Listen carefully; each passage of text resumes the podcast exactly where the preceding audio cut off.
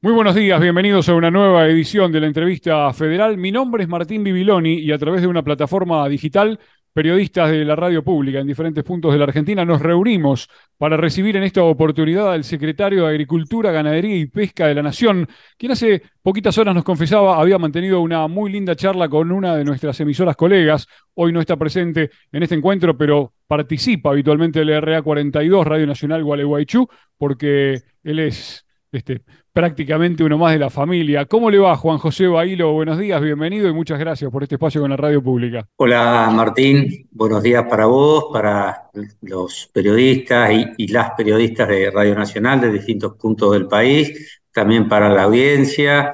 Bueno, para mí es un gusto poder eh, dialogar con ustedes. Eh, reconozco y valoro enormemente el rol de la radio pública, de la red que tiene los distintos puntos del país eh, y es, la verdad, una alegría poder compartir este momento con ustedes y con los oyentes, obviamente. Muchísimas gracias. Lo vamos a llevar a pasear por diferentes puntos de la Argentina. Para empezar, nos vamos al extremo norte del país. Saludo a Mónica Rojas. Hola, Mónica, adelante, bienvenida. Muy buenas tardes, compañeros. Buenas tardes, ¿cómo andan? Buenas tardes, secretario de Agricultura de la Nación. Un placer tenerlo a través del aire de Radio Nacional. Mónica Rojas, desde LR20, Radio Nacional Los Lomitas. Como lo decía Martín, bueno, estamos muy en el norte eh, principalmente quiero comentarle, este, también que acá tenemos este, productores, por supuesto, hay grandes productores también. Estábamos chequeando la información con respecto al nuevo anuncio que se ha emitido hace muy poquito, en este mes de abril, que creo que ha sido uno de los principales aconteceres desde, desde su ministerio y aparte de otras acciones que viene desarrollando, ¿no?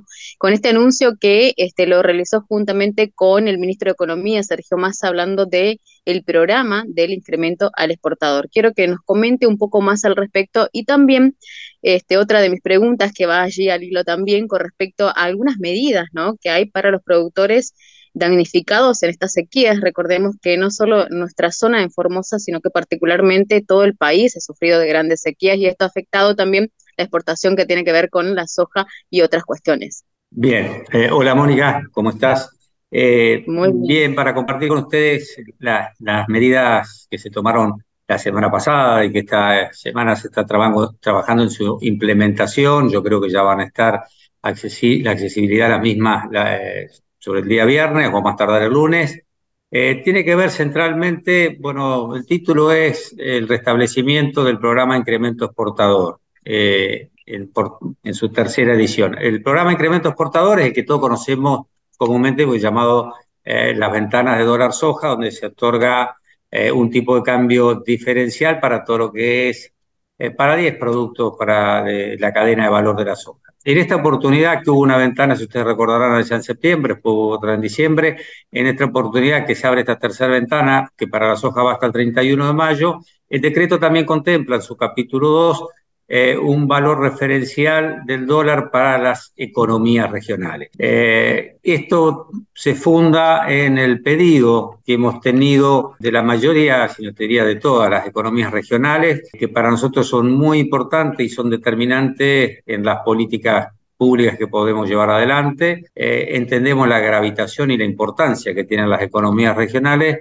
Por eso nos hemos reunido con la mayoría de ellas acá en la Secretaría o también cuando vamos al interior del país aprovechamos para tomar contacto directo. Un denominador común en los pedidos que ellos nos hacían era por distintas razones, ya sea porque había bajado eh, en valores internacionales los productos que vendían o por algún incremento de costos que no había sido acompañado por una actualización del tipo de cambio, eh, pedían una medida similar a lo que había sido el valor diferencial para la soja en materia de tipo de cambio. Esto es algo que ya desde septiembre el año pasado lo venían pidiendo y cada vez con, mayor eh, intensidad. Bueno, se dio respuesta a este pedido, las economías regionales, la ventana de tener un dólar diferencial de 300 pesos va hasta el 31 de agosto. Ingresan prácticamente todas las economías regionales, más si ustedes ven el listado, el listado tiene que ver con el código aduanero, eh, con lo cual contempla mucho más actividades, pero la, medida está centrada fundamentalmente en economías regionales. Para nosotros, eh, yo siempre me gusta decir que la Secretaría, la denominación que tiene de Secretaría de Agricultura, Ganadería y Pesca, deberíamos agregarle eh, y economías regionales, porque eh, para nosotros es tan importante las economías regionales como los cultivos del sector primario la actividad ganadera en la región centro y la, de la región centro y la región pampeana.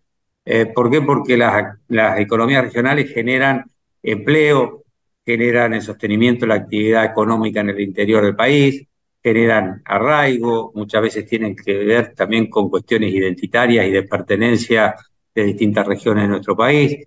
Por eso, eh, desde lo productivo, desde lo económico, desde lo social y hasta desde lo cultural, eh, son determinantes eh, en la vida de nuestro país. Y nosotros queremos traducir esto en, políticas públicas concretas, por eso dimos respuesta a este pedido que nos hacen las, las economías regionales. Y en cuanto a, al tema de la sequía, bueno, estamos viviendo lamentablemente con la peor sequía y depende de dónde los tomemos. Tenemos trabajadores y trabajadoras de distintos puntos del país, eh, pero en promedio la peor sequía de los últimos 70 años. Ahora, si tomamos algunas zonas de referencia, como el norte Entre Ríos, sur de Corriente, eh, en los registros nos tenemos que ir a 107 años para encontrar eh, una situación tan estresante en materia de falta de, lluvia. Bueno, esto afectó notablemente eh, todos los cultivos y también las economías regionales, parte del, del pedido de las asistencias que hemos hecho en materia de emergencia agropecuaria también tiene que, tiene que ver con asistir a las economías regionales. Y ahí se llega a través de distintas medidas y de distintos programas. Tenemos programas para atender, por ejemplo, la situación de la ganadería ovina en lo que es eh, la región patagónica. Tenemos el programa que se llama Plan Lanar. Tenemos el programa para atender la situación de la lechería que se llama eh, Impulso Tambero. Eh, tenemos convenio con las distintas provincias eh, para que las provincias asignen y distribuyan los fondos, ya sea de manera directa a través de instituciones, cooperativas, entidades que representan al sector o los municipios. Tenemos ayuda directa eh, al municipio. Eh, hemos tenido una ejecución presupuestaria importante.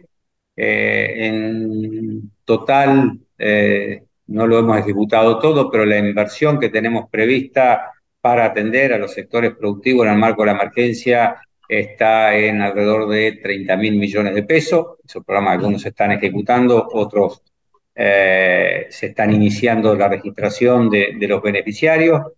Eh, pero hay, hay una agenda de eh, medidas y acciones, por ejemplo, también el decreto que salió antes de ayer, en el cual se fija que los alcances que tiene la ley de emergencia agropecuaria digo alcances porque a veces se dicen beneficios y a mí me parece que alguien que recibe eh, algo que está alcanzado por una ley de emergencia nunca puede ser un beneficio, sino que en todo caso un paliativo. Eh, pero los alcances que tiene la ley de emergencia, que son centralmente cuatro, es la suspensión de los embargos de cuenta corriente, la suspensión de los juicios de ejecución fiscal, eh, el no cómputo en ganancias de la venta forzosa de Hacienda y la suspensión de los anticipos de impuestos a las ganancias, los productores y productoras tenían que hacer trámites primero ante la provincia para tener la declaración de emergencia y luego ante la FIP para que la FIP proceda a, darle estos alcances a, los productores. Ahora eh, este, este decreto, eh, se fijó un mecanismo por el cual las provincias deben informar a la FIP el padrón de productores y productoras que están en las zonas de emergencia y de los establecimientos, y a partir de ahí los alcances son de oficio, por decirlo de alguna manera. El, el, productor no tiene necesidad de hacer el trámite de manera presencial ante la FIP. Veíamos que entre la medida y el alcance había, la verdad, entre el universo de productores que están bajo sequía y los que ingresaban a la emergencia económica eh, hay una brecha importantísima. Indudablemente hay un problema de accesibilidad, de información.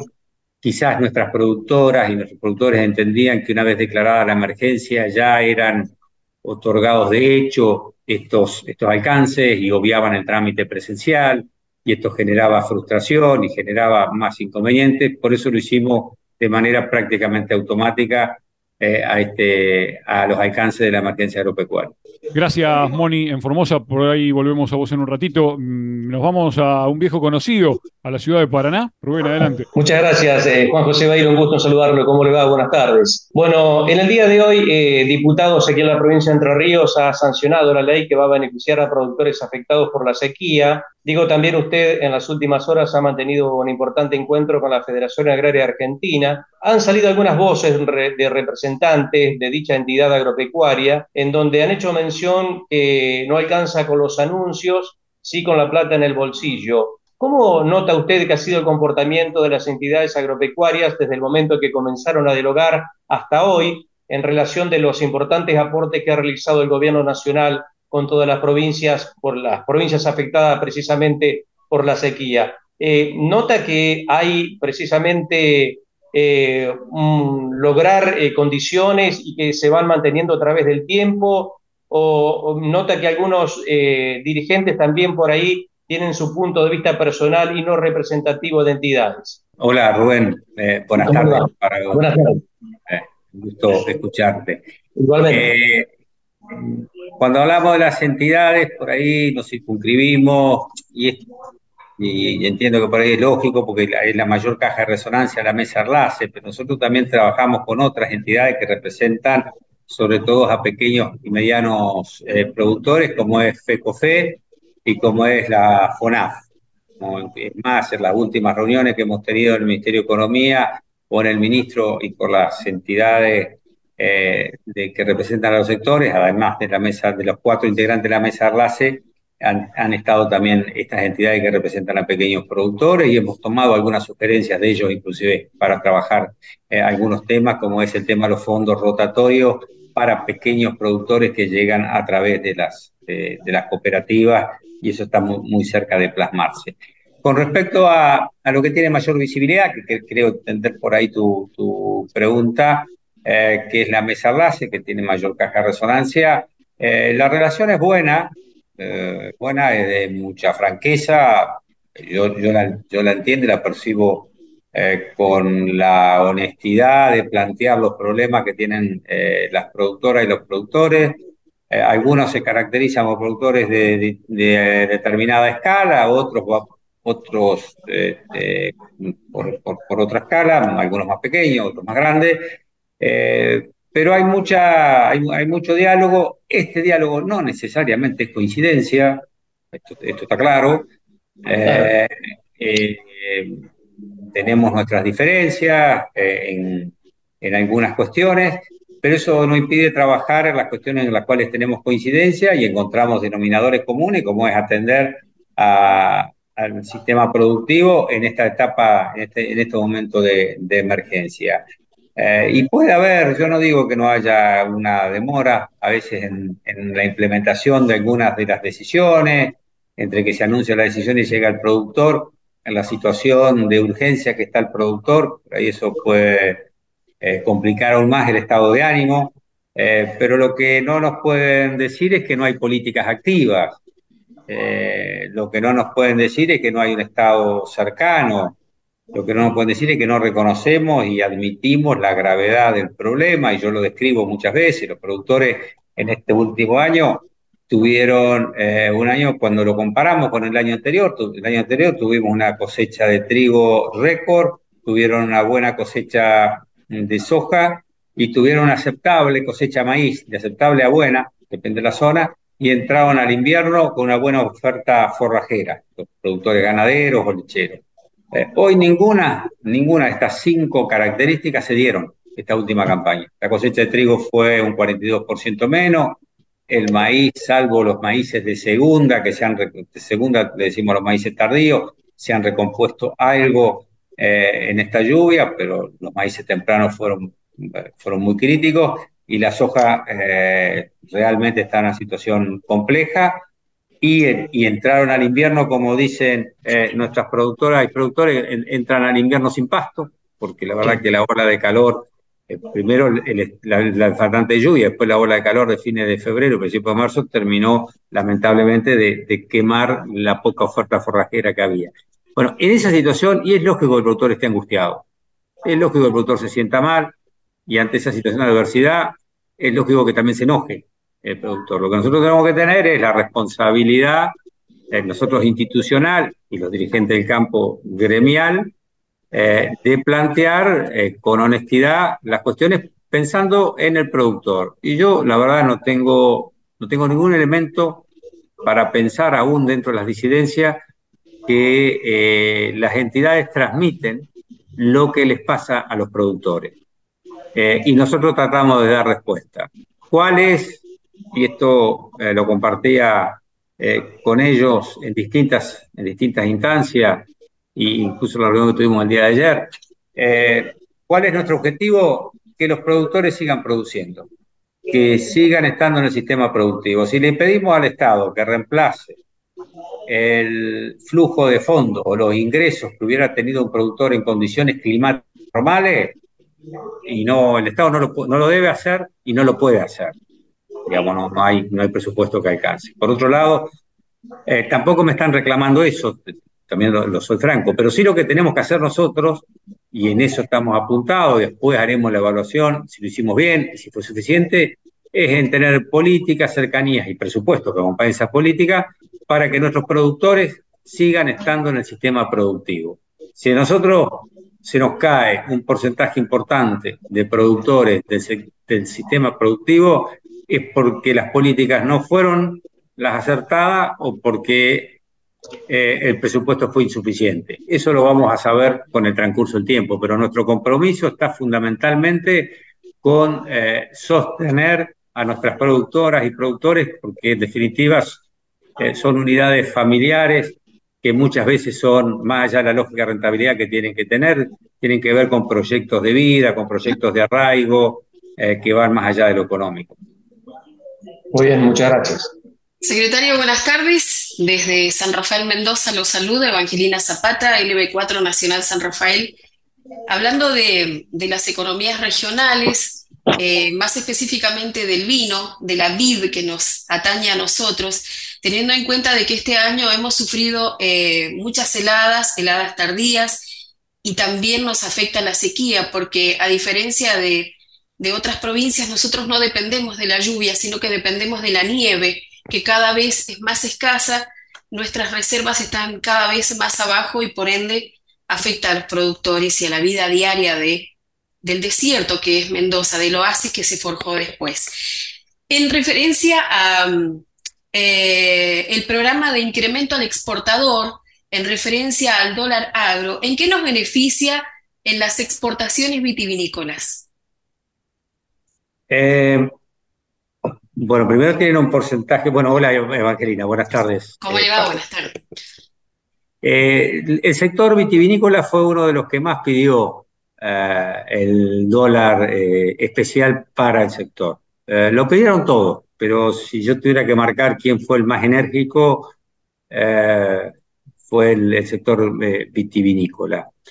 Primero, el tipo de cambio diferencial, vos sabés que exportan, si bien la, exportación está concentrada en, un grupo menor de productores en cuanto al universo de productores o de bodegas más que de productores, que esas bodegas muchas veces también son productoras, eh, le va a generar un ingreso adicional al sector eh, de manera importante, alrededor de, de un 40%.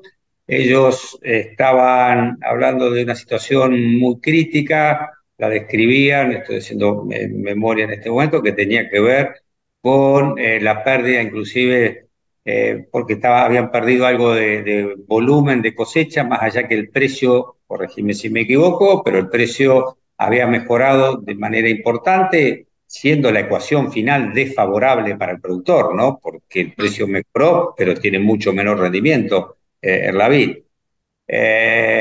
esto le generaba digamos, algo de faltante. También sabemos que el stock que tienen es importante, por lo cual no va a haber inconveniente para abastecer eh, el mercado interno eh, y la exportación, pero les había subido el precio de, la unidad de venta y en, el exterior el precio era una de las economías que planteaba que el precio en dólares eh, no era el favorable en estos tiempos. Claro, lo, nosotros ¿qué, planteamos, Evangelina, te, termino, te escucho la pregunta, ¿qué planteamos? Eh, cuando accedemos, ¿qué, criterios de elegibilidad ponemos? Eh, Uno de ellos es que hayan exportado los últimos 18 meses para que no ingresen oportunistas, digamos, que vean una ventana de oportunidad eh, y que tengan la experiencia y el conocimiento necesario y, aprovechen esta medida excepcional que tiene un, fuerte esfuerzo del Estado, quienes no necesariamente están en el sector, por eso tienen que tener antecedentes de haber, de haber exportado, mantener el empleo, el nivel de, empleo. Eh, y otra de las cuestiones que planteamos, se lo hacemos mano a mano y lo hablamos con los productores y tratamos de incorporar entidades que representan a los productores, en este caso la COVIAR es, una entidad importante del sector, es que esta mejora se traslade a los productores. Esta mejora en el ingreso de los exportadores se trabaja a los productores.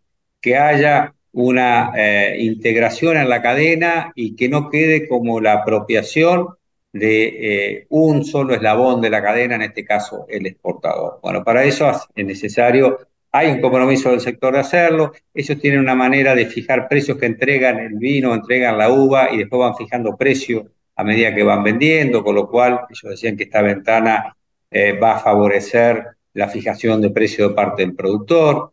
Eh, estamos siguiendo muy de cerca porque eso es uno de los temores nuestros que de alguna manera desvirtúa la medida si no se hace así, es que este ingreso adicional también llegue a los productores. Claro, está muy bien eso, porque en definitiva, que es el que produce la uva es el que menos recibe. Muchísimas gracias, secretario. Ah, por favor. Secretario Bahío, muy buenas tardes. Víctor Vega es mi nombre, eh, desde Nacional Río Senger, en la provincia del Chubut. Eh, el departamento Senger en la provincia es el mayor eh, productor de ganado lanar que, tiene la, la, Patagonia y la provincia particularmente. Y teniendo en cuenta estas economías regionales de las que usted hablaba, eh, hay una preocupación del sector lanero, chubutense particularmente, si estarían incluidos o no dentro de los beneficios que traen estas economías regionales, como por ejemplo tener también un dólar diferencial a la hora de exportar la, la lana, ya que aún hay productores que todavía no eh, han podido liquidar estas exportaciones. Eh, sí. Eh, hola, Víctor. Buenas, buenas tardes, ¿cómo estás? El sector ovino, precisamente el lanar, no el de carne, ingresa como economía regional y puede realizar sus operaciones a un valor al equivalente, de cómo se como es la transacción comercial, de un dólar de 300 pesos. El sector ovino eh, de lana, de la Patagonia, de la región patagónica, eh, nos viene transmitiendo a través de los ministros provinciales y de las entidades también la problemática que tienen, eh, debido que además de alguna distorsión en cuanto a los costos y el valor del dólar, ha bajado corregime si pasó, si esto se, modificó en, las últimas semanas, pero hasta hace un mes y medio, dos meses atrás, ellos me transmitían que la lana había bajado de un valor del año 2017 eh, de 6 dólares y medio, más o menos 7 dólares, a 3 dólares eh, el valor de la lana. Eh, con lo cual había, había, una pérdida importante del valor en dólares. Y si a eso le agregamos algunos otros inconvenientes, el sector estaba realmente problemado. Por eso generamos el programa eh, Lanar, que asiste a productores de hasta, eh, si no recuerdo mal, 4.000 cabezas, eh, con un aporte por, por cabeza para el sostenimiento de la actividad. Eso se maneja en conjunto con los ministerios provinciales y sí tomamos la decisión de que ingrese como, como economía regional. Y pegadito a esto, secretario, al igual que en, los problemas de sequía u otros, lo deben hacer directamente ante la FIP o a través de las organizaciones rurales. No, esto ya se va a conocer en las próximas horas. Hoy estuvimos ultimando detalles. Eh, vamos a hacer nosotros un instructivo que vamos a, colgar de la página del Ministerio. Eh, se empieza con eh, un trámite que hacemos nosotros, un acto administrativo, un trámite, perdón, que es emitir una resolución a donde nominamos el sector, la actividad que declaramos elegible, porque el decreto faculta a la Secretaría de Agricultura, Ganadería y Pesca a determinar la elegibilidad de, eh, de la economía regional o del sector productivo. A partir de ahí, nosotros además fijamos un anexo de la posición arancelaria de los productos. Por ejemplo, la pesca es un producto que ingresa, que tiene que, ver algo, algo, con ustedes también, ¿no? La pesca de, mar. Cuando la pesca ingresa, la pesca tiene más de 700 posiciones en lo que es el nomenclador de posiciones arancelarias para exportar. Entonces nosotros además de, de, enunciar la actividad, también ponemos las posiciones arancelarias para que quede bien claro qué producto entra y qué no entra. A partir de ahí, tiene que firmar un convenio eh, la empresa que quiera exportarse, el trámite a partir de ahí es individual, por empresa, por, productor, eh, tiene que firmar un convenio con la Secretaría de Comercio, que independientemente, el caso de la lana, por ejemplo, es un ejemplo, no afecta al mercado interno. Ahora, aún así tiene que fijar un acuerdo, tiene que firmar un acuerdo con la Secretaría de Comercio de no impactar en precios internos, porque uno de los objetivos que también buscamos y vigilamos muy de cerca es que esta medida no nos agregue presión sobre los precios internos. Ya tenemos un problema con la inflación, por lo cual nuestra obligación también es trabajar para que esta medida eh, no afecte eh, esta problemática. Entonces tienen que firmar un convenio con la Secretaría de Comercio, independientemente si exportan uno, el 1% o el 99% de su producción.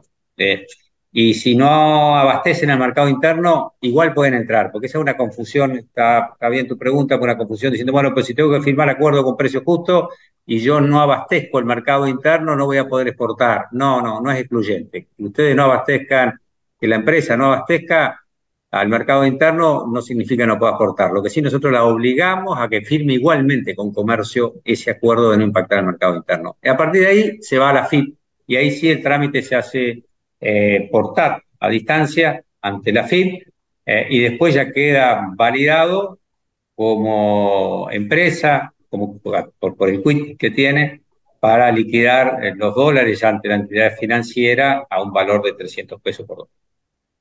Muy amable. Mucho gusto, secretario. Buenos días. Mariana Vázquez desde Radio Nacional Santa Fe lo saluda. ¿Cómo le va? ¿Qué tal, Mariana? Gracias.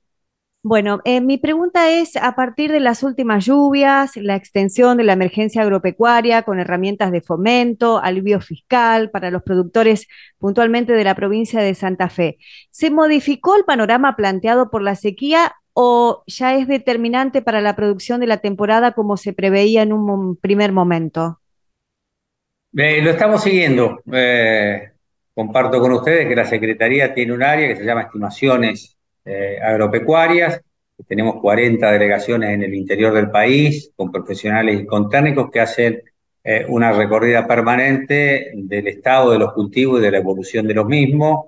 Vamos a tener un informe en los próximos 15 días eh, en qué situación estamos, pero esto no me invalida en compartir con vos una percepción de, cómo vemos de la Secretaría la situación de los cultivos. Eh, como decía anteriormente, el fuerte calor, la fuerte ola de calor de fines de febrero, principio de marzo, la verdad que hizo un daño y un perjuicio enorme al estado de los cultivos. Hasta ahí veníamos con serios inconvenientes en el maíz de primera, eh, después, por faltante de lluvia, la soja y el maíz de segunda se había sembrado ya a fines de enero y principio de febrero, cuando hubo ahí un par de lluvias, y estaba con buen nacimiento, no tenía tanto desarrollo, pero estaba con buen nacimiento y nos permitía ser cautamente optimista en cuanto a la evolución de los cultivos si había algo de lluvias regulares. Pero la verdad que esa ola de calor casi que pulverizó gran parte de los cultivos, gran parte de los cultivos. Cuando empezaron las lluvias, ¿qué vimos nosotros? que le puso un piso a la caída de la soja. La soja venía cayendo, cayendo, digamos, en el estado del cultivo y en el potencial rendimiento, le puso un piso a esa caída. Y los maíces tardíos de segunda se recuperaron mucho más de lo que nosotros esperábamos. Por lo cual, eso nos permite recuperar el optimismo, por lo menos en los maíces tardíos. Muchas gracias, muy amable. Gracias. Buen día, señor secretario. ¿Cómo le va? Buenas tardes, buenos días. Eh, desde aquí, Federico Altomar saluda del ET11 de Radio Nacional de Concepción del Uruguay. Eh, bueno, mi pregunta se vincula a una, problemática que es, bien federal, pero que, afecta directamente a nuestra provincia, la cual usted conoce muy bien, y se basa en, el avance, en el estado de situación de, la influenza aviar que venimos viendo hace unos días. Eh, por suerte no, se han registrado casos por el momento, se encuentran trabajando y lo hemos visto mancomunadamente con el gobierno provincial, con el SENASA en materia de bioseguridad, en las habilitaciones para exportar, pero bueno, es inevitable eh, consultarle a usted este, que, bueno, cómo, ha visto el avance del tema y qué, perspectiva viene, qué perspectiva ve usted para de aquí en adelante. Bien, eh, hola Federico, ¿cómo estás? Buen día para vos. Es una situación compleja. A partir del ingreso del virus en nuestro país, perdimos el estatus de país libre de influenza aviar a país digamos que no, libre de, influencia aviar, con influencia aviar, perdón, ese, es el estado. Eh, esto nos obligó, de acuerdo a la normativa de la OMSA, de la Organización Mundial, de la Salud Animal, a autoexcluirnos de las exportaciones, porque así lo indica el protocolo, eh, que tenemos que autoexcluirnos hasta que eh, se rehacen los convenios comerciales de manera bilateral con cada uno de los países. Algunas exportaciones ya se han retomado, otras estamos en vía de retomar. El 18% de la producción avícola se exporta, eso es alrededor de 340 millones de dólares. Eh, es una actividad que agrega mucho valor porque transforma la proteína vegetal en proteína animal lo que se exporta tiene un valor agregado eh, importante. Eh, ¿Cuál era este, eh, ¿cuál es la, sana preocupación tuya como, como entrerriano y mía más allá que mis responsabilidades de todo el territorio? El 50% de la avicultura del país está en Entre Ríos. Y ese 18% que se exporta de toda la avicultura del país, el 70% sale de Entre Ríos. Por lo cual, esa afectación del 18% de las exportaciones en nuestra provincia significa una afectación más importante y la de mayor densidad de granjas avícolas en la provincia de Entre Ríos es justamente el departamento Concesión del Uruguay y el departamento eh, Colón. Eh, y eso nos tiene realmente muy preocupados por todo el sector, ¿no? por lo que significa a nivel país y lo que significaría en, la provincia de Entre Ríos.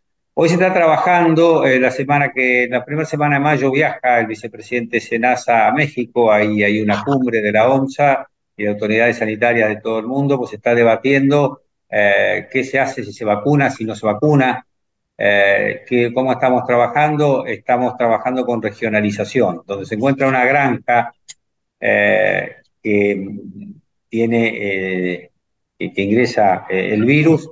A partir de ahí se hace un perímetro de 10 kilómetros a la redonda, donde ese perímetro es el que se restringe eh, todo tránsito de aviar, digamos, se hacía por, eh, obviamente a través del transporte, y se hace todo un foco de vigilancia sobre, esos 10 kilómetros a la redonda, eh, y se, obviamente, se, en la granja que se afecta, se produce, digamos, el sacrificio sanitario y 500 metros a la redonda también de toda ave que haya, ya sea de traspatio o de granja, eh, y se hace un seguimiento por 28 días, que es el periodo que se entiende se puede volver a, repoblar las granjas. Eh, ¿Cómo salimos de esto? Bueno, lamentablemente no ha habido países que hayan salido de la influencia aviar de manera definitiva. Eh, y es un problema que tienen muchos países del mundo, Estados Unidos, Unión Europea, China, en todo el cono sur prácticamente, salvo Brasil, después todos los países, y Paraguay, todos los países eh, eh, hemos reconocido que, tenemos influencia aviar. Eh, se está debatiendo el tema de, la vacuna, hay que ver, pues, inclusive si se decide que el método es de vacunación, erradicarla llevaría alrededor de cinco años mínimamente, un plan de vacunación. Otra de las, eh, de las cuestiones que se trabaja es este concepto de compartimiento, regionalización y restablecer rápidamente los vínculos comerciales, donde uno garantice que eh, la exportación que se hace se hace de una zona que está libre en ese momento de influenza aviar. Hay países que se interrumpe la influenza aviar, por un año, por dos, por seis meses, pero después vuelve a aparecer. Digamos, en esto eh, no, hay, no hay experiencia de erradicación definitiva. Eh, indudablemente con la bajante de las temperaturas, eh, esto se va a atenuar, porque la influencia aviar se transmite mucho por las corrientes, las aves migratorias, y cuando viene el otoño-invierno, las aves migran nuevamente hacia el hemisferio norte, por lo cual entendemos que vamos a tener un invierno un poco más tranquilo, pero que tenemos que seguir trabajando, porque la verdad que el impacto cuando ingresa, cuando ingresa eh, el virus en una granja productiva, el impacto económico es realmente importante. Estamos en la entrevista federal, estamos compartiendo la charla con el secretario de Agricultura, Ganadería y Pesca de la Nación, Juan José Bailo, quien se encuentra en su despacho y nosotros conectados a través de una plataforma digital con periodistas de la radio pública en diferentes puntos de la Argentina. Señor secretario, le propongo viajar a la provincia de Córdoba. A ver, Fabiana, si nos estás escuchando. Buenas tardes, adelante.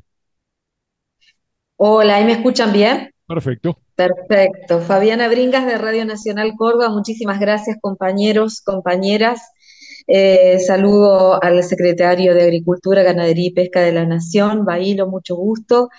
Eh, mi pregunta era un poco más general que local. Em, estuvimos escuchando hablar de sequías, otros años incendios, inundaciones, ahora dengue, eh, la influencia aviar o gripe aviar.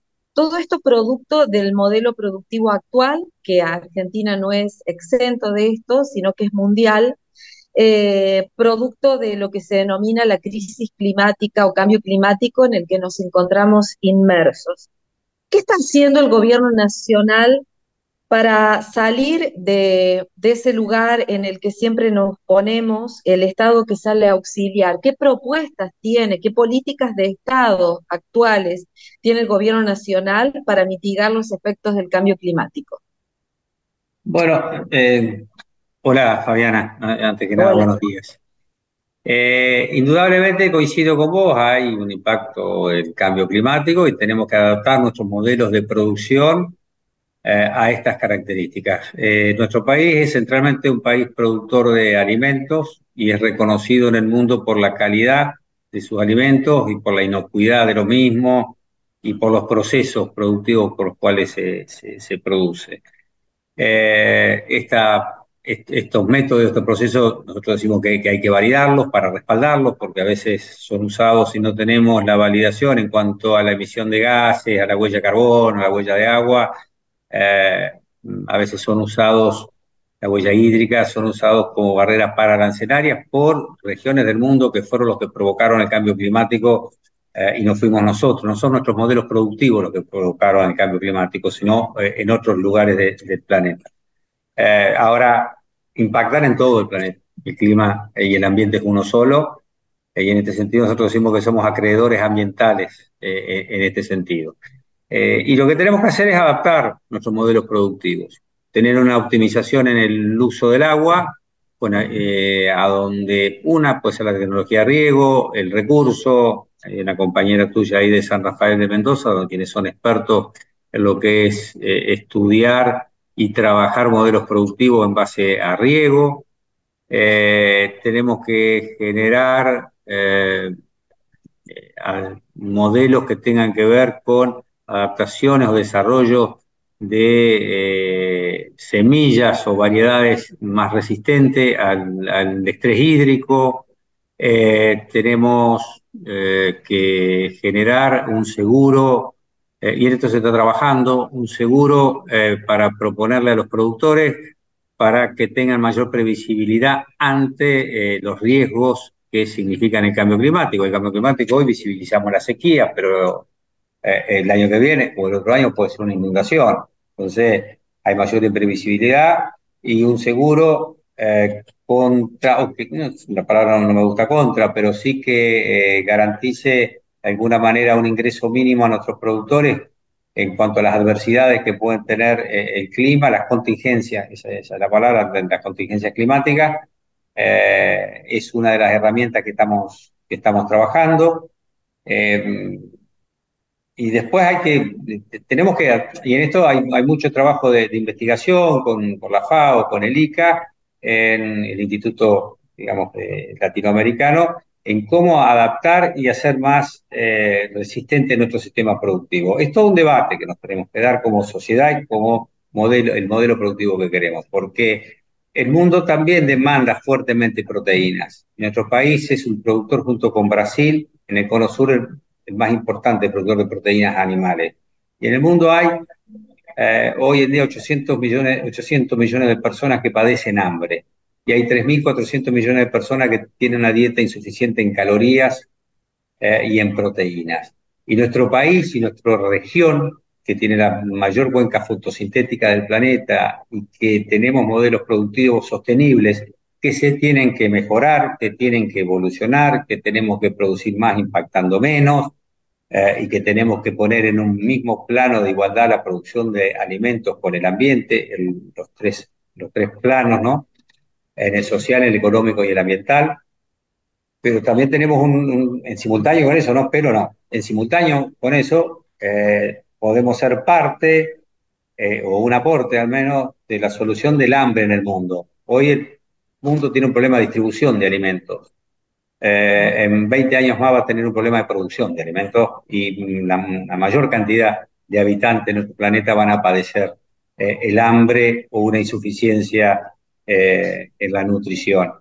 Eh, eso también tenemos que ponerlo por delante como una responsabilidad institucional eh, y regional, no como una oportunidad comercial, que, que, de hecho lo es, no lo niego, no soy, no soy ingenuo, pero nosotros tenemos en este sentido una responsabilidad muy importante y reconozco que tenemos que seguir mejorando y validando nuestros procesos productivos y haciéndolo, haciéndolos más resilientes, pero son modelos productivos que son compatibles con el ambiente, no fuimos los causantes del cambio climático, somos, en esto lo repito, somos deudores en este sentido, somos, perdón, acreedores, no deudores, eh, tenemos tecnología de punta eh, en cuanto a agricultura de precisión, la siembra directa, eh, fue, fuimos, digamos, pioneros en esto que tiene que ver con el uso y cuidado y la cobertura del suelo. Creo que tenemos que seguir mejorando en lo que es la agricultura de precisión para que el paquete tecnológico signifique eh, menos aplicación con mayor efectividad, menos dosis eh, y menos universo de fitosanitarios, pero no, no dejar de lado el paquete tecnológico que nos permite desarrollar todo el potencial que tenemos. Secretario, buenas tardes. Soy Gabriel Guerrero desde LRA 13 Radio Nacional Bahía Blanca. Un gusto charlar con usted. ¿Qué tal, Gabriel? Buenos días para vos. Bien, bueno, eh, estaba mirando pero casi como si, nos queda tiempo después, este, aumentó un 22% la faena de, ganado vacuno por la, situación climática, no pudieron engordarlos, evidentemente los han mandado a faena. Quería preguntarle a ver si esto va a significar este, la posibilidad de que baje el precio de la carne. Pero antes que eso, permítame, hace unos días atrás, hablando de economías regionales, en nuestra zona, el sur de la provincia, el norte de Río Negro, que además por problemas de sequía en el río Colorado, de bajante del caudal del río, se está trasladando al, al Valle Medio, incluso al Alto Valle también, las quintas cebolleras, se manifestaron, sobre todo los pequeños productores, la producción familiar, porque se sienten perseguidos por, eh, bueno, organismos del Estado como el Ministerio de Trabajo en el caso de la provincia o la FIP a nivel federal, a nivel nacional, eh, pretenden que se plantee una diferenciación entre ellos como productores eh, familiares, como, como emprendimientos familiares, en el cultivo de la cebolla respecto a lo que son los grandes productores de agropecuarios en, nuestro país. ¿Habrá alguna posibilidad, y en este sentido por ahí nos puede dar un anticipo, de que esta economía regional tan importante en esta zona forme parte de la versión 3 del, PIE? Eh, sí, sí, indudablemente la cebolla, el ajo, digamos, ese, tipo de cultivos son economías regionales. Tienen que ver con arraigo territorial, con una definición de marcación territorial, no, son actividades que sean transversales a, casi todas las regiones geográficas del país. Eh, y van a poder acceder. Eh, lo que tenemos que ver, lo que soy franco, la mayoría de las economías regionales, más o menos el porcentaje que va al mercado externo y lo que va al mercado interno, lo que tenemos que ver es que eh, nos garantice en volumen y en calidad el mercado interno en este caso la cebolla, pero es, es obligación para todos, para que esta ventana de un precio diferencial en el mercado externo no termine impactando en el mercado interno y generando eh, inflación y eso afectando transversalmente a todos los sectores de la sociedad, como, como pasa con la inflación. Eh, pero si nosotros tenemos, si el sector puede garantizar esto, eh, individualmente cada productor, a través del convenio que firma con la Secretaría de Comercio, puede acceder al, dólar de, diferencial para las economías regionales, no hay ningún tipo de, inconveniente. Eh, y en cuanto a la estratificación en términos impositivos, bueno, no soy un especialista en términos impositivos, pero yo como concepto adhiero a esa, a esa idea. Digamos, la, la presión impositiva tiene que tener una progresividad eh, que tiene que ver con la capacidad de contribución o de pago del productor. Y esta tiene que ver fundamentalmente con la ganancia que tenga eh, la actividad y con el patrimonio. Eh, y en esto tenemos una cuestión pendiente hace muchos años en nuestro país. paga la misma retención el productor de la actividad primaria de 100 hectáreas que el de 5.000 hectáreas. Y eso es, es una inequidad. Tenemos que ir mutando sin resentir los ingresos del Estado para sostener las políticas públicas, tenemos que ir cambiando a un sistema de, no, digo retención específicamente, porque me parece que tenemos que tomar el tema eh, de manera integral, eh, en el cual el sistema impositivo sea más, más progresivo y tenga más que ver con la capacidad de pago y patrimonio que en lo que se produce y se graba de manera directa. Es una materia que reconozco tenemos, tenemos pendiente, hay algunos proyectos de ley, eh, que se están trabajando y ojalá se puedan avanzar a la brevedad. En cuanto a la faena y al precio de la carne, bueno, el precio de la carne eh, es muy difícil predecir el precio de la carne. Yo tengo algunos años en esto y he visto proyecciones planteando escenarios catástrofes en cuanto al precio de la carne y después eso no pasó, o subestimando la problemática y el precio de la carne se fue a las nubes eh, e impactó en la, canasta.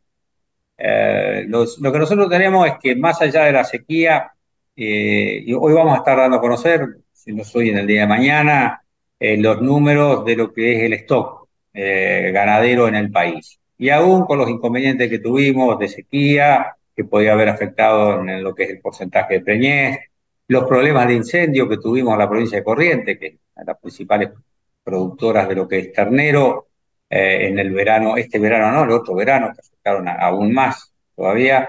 Bueno, aún con todos estos contratiempos, el stock eh, vacuno ha crecido en alrededor de 600 y pico mil madres, después tendremos el número exacto, mejoramos la tasa de destete en cuatro puntos, si no recuerdo mal, eh, con lo cual la ganadería en, en, números, la ganadería vacuna viene, viene creciendo. Y esto habla bien de la eficiencia y del trabajo de los productores. Hay una política que también le da un marco eh, favorable a esto porque vamos, cerramos el año con eh, 901 mil toneladas exportadas. Digamos, el segundo año récord de exportación de carne vacuna. También, eh, teniendo en cuenta y atendiendo y teniendo la sensibilidad y empatía necesaria de que el productor hoy coyunturalmente en este momento está pasando por un mal momento por la sequía.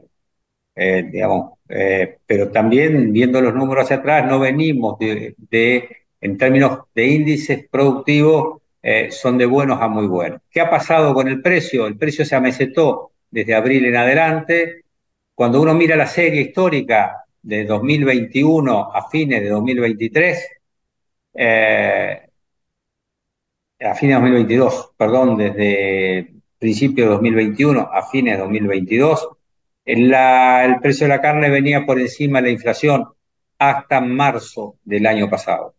De marzo del año pasado hasta febrero de este año se amesetó primero el precio de la carne, la inflación siguió con una curva, eh, digamos, ascendente, y eh, la carne empezó a quedar rezagada con respecto a la inflación a partir del mes de noviembre del año pasado.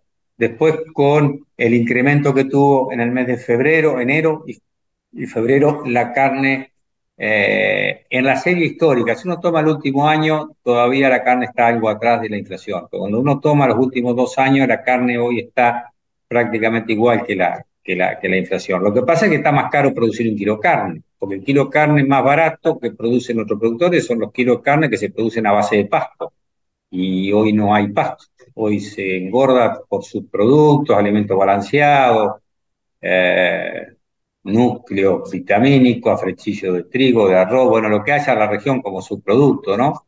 Eh, o grano. Y, ese, y esa relación eh, es la más cara para el productor. Entonces, por ahí en términos de inflación están en igual situación que la inflación, pero eh, convertir un kilo de carne hoy o convertir la proteína vegetal en proteína animal hoy está más, se ha incrementado por eh, la faltante de pasto fundamentalmente y la demanda que hay sobre los subproductos. Muy bien, este, y sobre el final ya nos queda poquito tiempo. Perdón, Marité, no te estaba viendo en pantalla, pero te escuchamos. Sí, dale, vamos.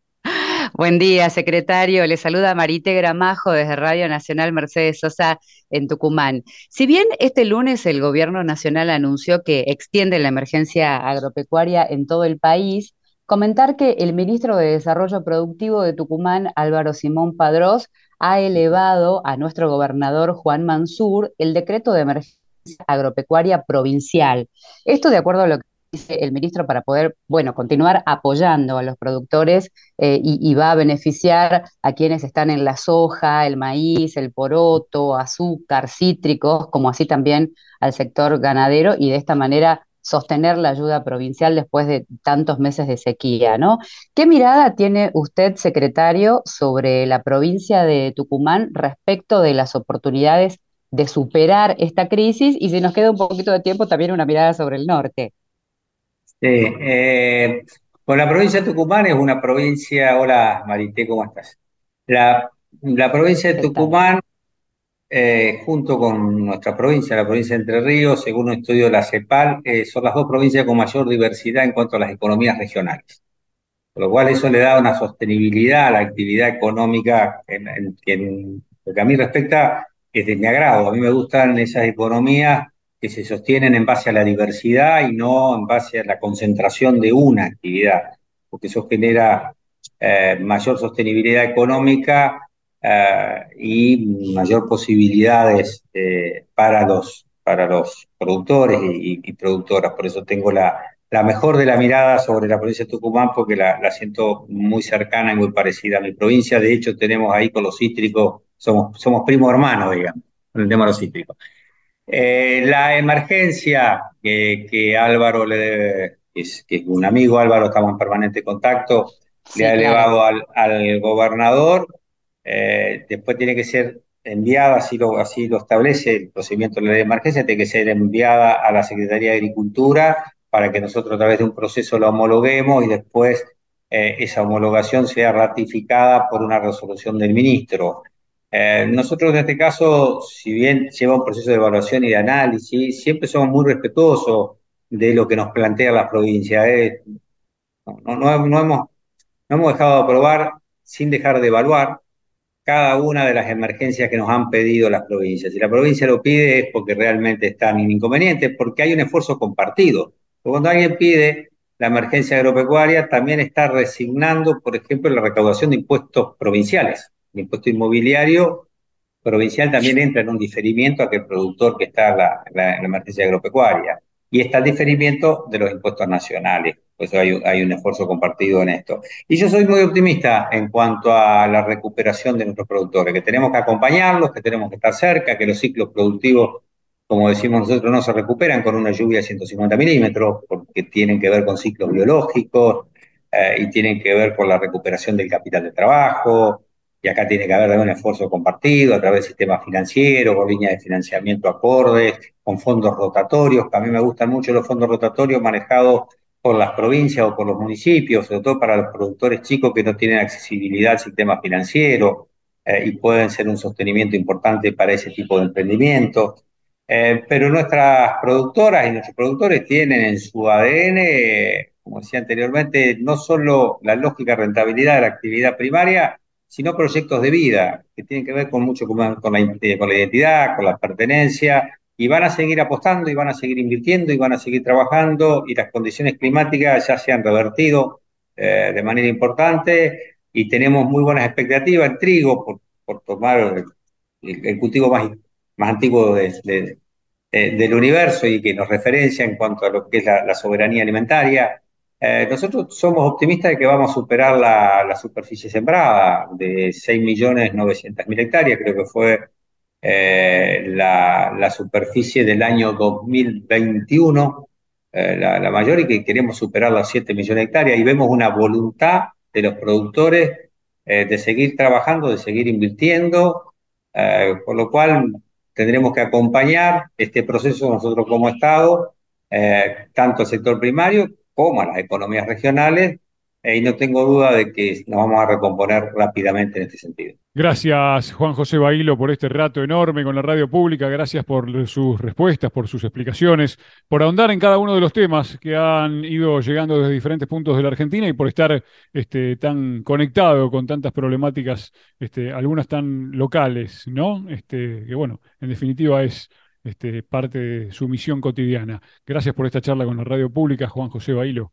No, gracias a vos, Martín, y un saludo aprovecho para eh, tus colegas eh, de distintos puntos del país y para la audiencia ha sido eh, una, una, linda charla, un buen momento. es muy motivante ser funcionario en este país, independientemente de la responsabilidad del área de producción, porque es un país que tiene una diversidad productiva, un entramado productivo realmente muy rico y con productoras y productores muy comprometidos, así que eh, es realmente motivante trabajar en esta función. Así que a disposición. Muchas gracias. Muchísimas gracias. Juan José Bailo pasó por la entrevista federal. Nosotros nos despedimos, damos paso a la programación de cada una de las respectivas emisoras que forman parte de Radio Nacional a lo largo y ancho del país. Nos reencontramos en una próxima entrevista federal. Gracias.